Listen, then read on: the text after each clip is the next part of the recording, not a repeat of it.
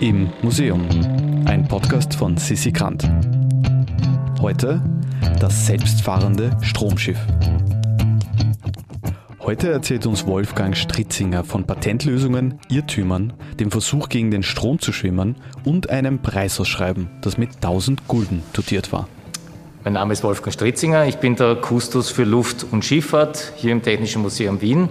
Wir haben im Jahr 2014 den Bereich Schifffahrt umgebaut und im Zuge dieses Umbaus haben wir ein, ein Objekt äh, aus dem Depot in die Schausammlung hereingeholt, das bis dahin eigentlich fast nie ausgestellt war, nämlich das selbstfahrende Stromschiff. Das, äh, die Entstehungsgeschichte zu diesem Objekt ist mehr als kurios, weil sie eigentlich nur aus lauter Fehlern und Irrtümern besteht. Vorgeschichte ist die, dass bereits in den äh, 1760er Jahren unter der Regentschaft von Maria Theresia immer wieder Preisausschreiben stattfanden, um einen flussaufwärts fahrenden Schiffsmechanismus zu entwickeln. Der Hintergrund war der, dass damals sämtliche Waren, wenn sie stromaufwärts transportiert worden sind, aufwendigst mit Schiffszügen transportiert werden mussten, die also aus mehreren äh, äh, Zielen bestanden, bis zu zwischen 200 und 500 Tonnen transportieren konnten, aber natürlich extrem ressourcenintensiv betrieben werden mussten. Es waren also bis zu 60 Pferde im Einsatz, ebenso viele Reiter, die so hier mühsamst äh, die Ladungen stromaufwärts von Wien beispielsweise nach Linz innerhalb von vier Wochen transportieren mussten, also bei gutem Wetter, bei guten Bedingungen hat man da gerade einmal ähm, maximal 30 Kilometer am Tag geschafft. Das setzte aber voraus, dass die, äh, die Leinwege, die heutigen Treppelwege, auch wirklich in Stand waren. Äh, 1788 hat dann auch ein kaiserlicher Erlass der Landesdirektion äh, bewirkt, oder eigentlich nicht kaiserlicher Erlass, Entschuldigung, sondern ein Erlass der Landesdirektion bewirkt, dass diese Treppelwege durchgehend ausgebaut werden sollten. Aber trotzdem, natürlich war die Donau ja nicht reguliert und demzufolge äh, sind diese Treppelwege immer wieder verstürzt. Das heißt, dieser Schiffszug war eine sehr, sehr kostenaufwendige, sehr, sehr langwierige Angelegenheit. Und deswegen hat man natürlich auch schon im, im ausgehenden 18. Jahrhundert danach getrachtet, hier eine, eine Effizienzsteigerung, eine Optimierung zu erzeugen. Und da gab es eben dieses erste Preiserschreiben 1766 wo äh, glaube 1000 Gulden ausgeschrieben worden sind für einen brauchbaren Mechanismus, der Schiffe mechanisch ohne Pferdekraft gegen den Strom hinaufziehen kann. Und diese Preisausschreiben, diese Wettbewerbe wurden immer wieder wiederholt, bis in die 1810er Jahre. Äh, und da gab es dann natürlich im Laufe der Zeit immer wieder sehr, sehr skurrile Entwürfe. Und zwei dieser Entwürfe haben wir hier in der Ausstellung äh, präsentiert. Der eine ist von Josef Restel, der sich auch an diesem Preisausschreiben irgendwann einmal beteiligte und 1826 sogar ein Patent dafür bekam.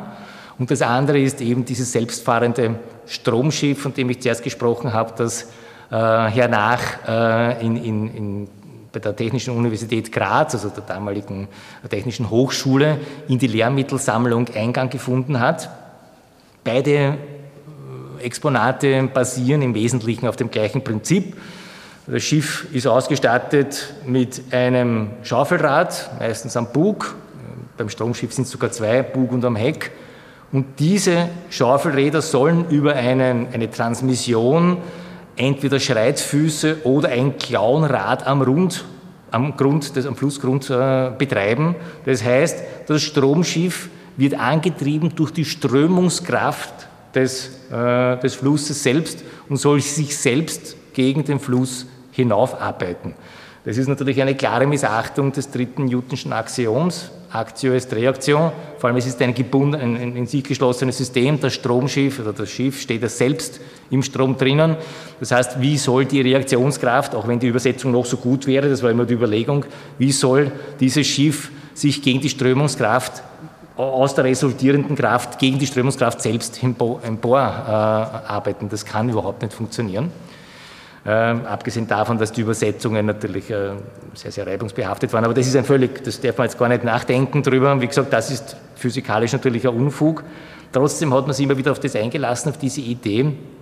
Und es ist äh, bemerkenswert, dass auch Josef Restel, der natürlich ein, ein, ein, ein Multi-Erfinder war, äh, Multitalent sozusagen, auch im, im, äh, im, Selbst, äh, im Selbstlernprozess äh, sich viele, viele ähm, Fach, Fachwissen angeeignet hat, der sich da auch beteiligt hat an diesem Preisausschreiben bzw. an dieser Patenteinreichung.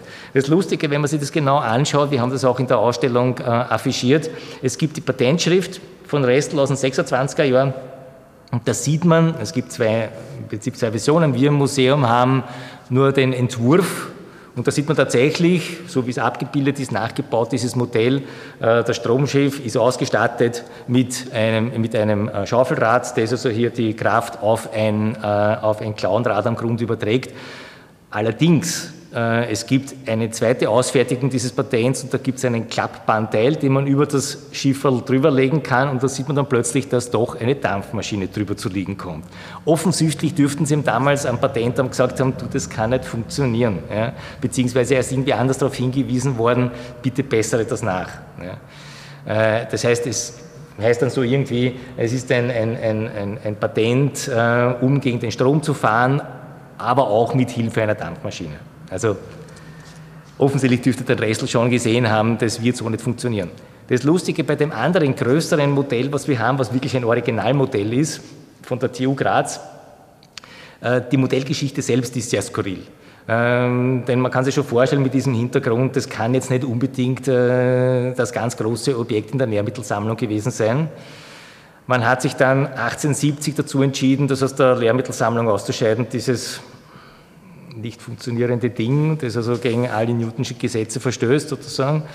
Ähm, es ist dann aber weiter irgendwie äh, im, Bestand geblieben. Man hat sich dann entschlossen, 1890 das in das Museum der Geschichte der österreichischen Arbeit zu überstellen. Hat dann beim näheren Durchschauen äh, der ganzen Inventarlisten, die teilweise ins, äh, also der Objekte, die ins Museum der österreichischen Arbeit überstellt worden sind, äh, hat man dann festgestellt, dass eigentlich dieses Objekt nicht aufgenommen werden soll, weil es ein, sozusagen ein Unfug ist. Man hat dann auch einen Ausstellungsbescheid ausgefertigt, nur ist dann halt nichts passiert. Und so hat dann, wie dann das, das Museum der Geschichte der österreichischen Arbeit als Grundbestand in das Museum, in das Technische Museum übergegangen ist, also alle seine Objekte sind ja dann überführt worden ins Technische Museum Wien, zu diesem Zeitpunkt hat es das Objekt immer noch gegeben und es ist dann tatsächlich 1912 in den Grundbestand des Technischen Museums Wien eingelangt. Eine Patentlösung, die es zwar nicht die Donau hinauf, aber immerhin ins Museum geschafft hat. Wer mehr Informationen und Überraschungen zur Kunst und Kultur erhalten möchte, kann sich jetzt auf www.immuseum.at zu unserem Newsletter anmelden. Dieser Podcast wird produziert vom Produktionsbüro Sissi Grant. Musik Petra Schrenzer. Artwork Nuschka Wolf.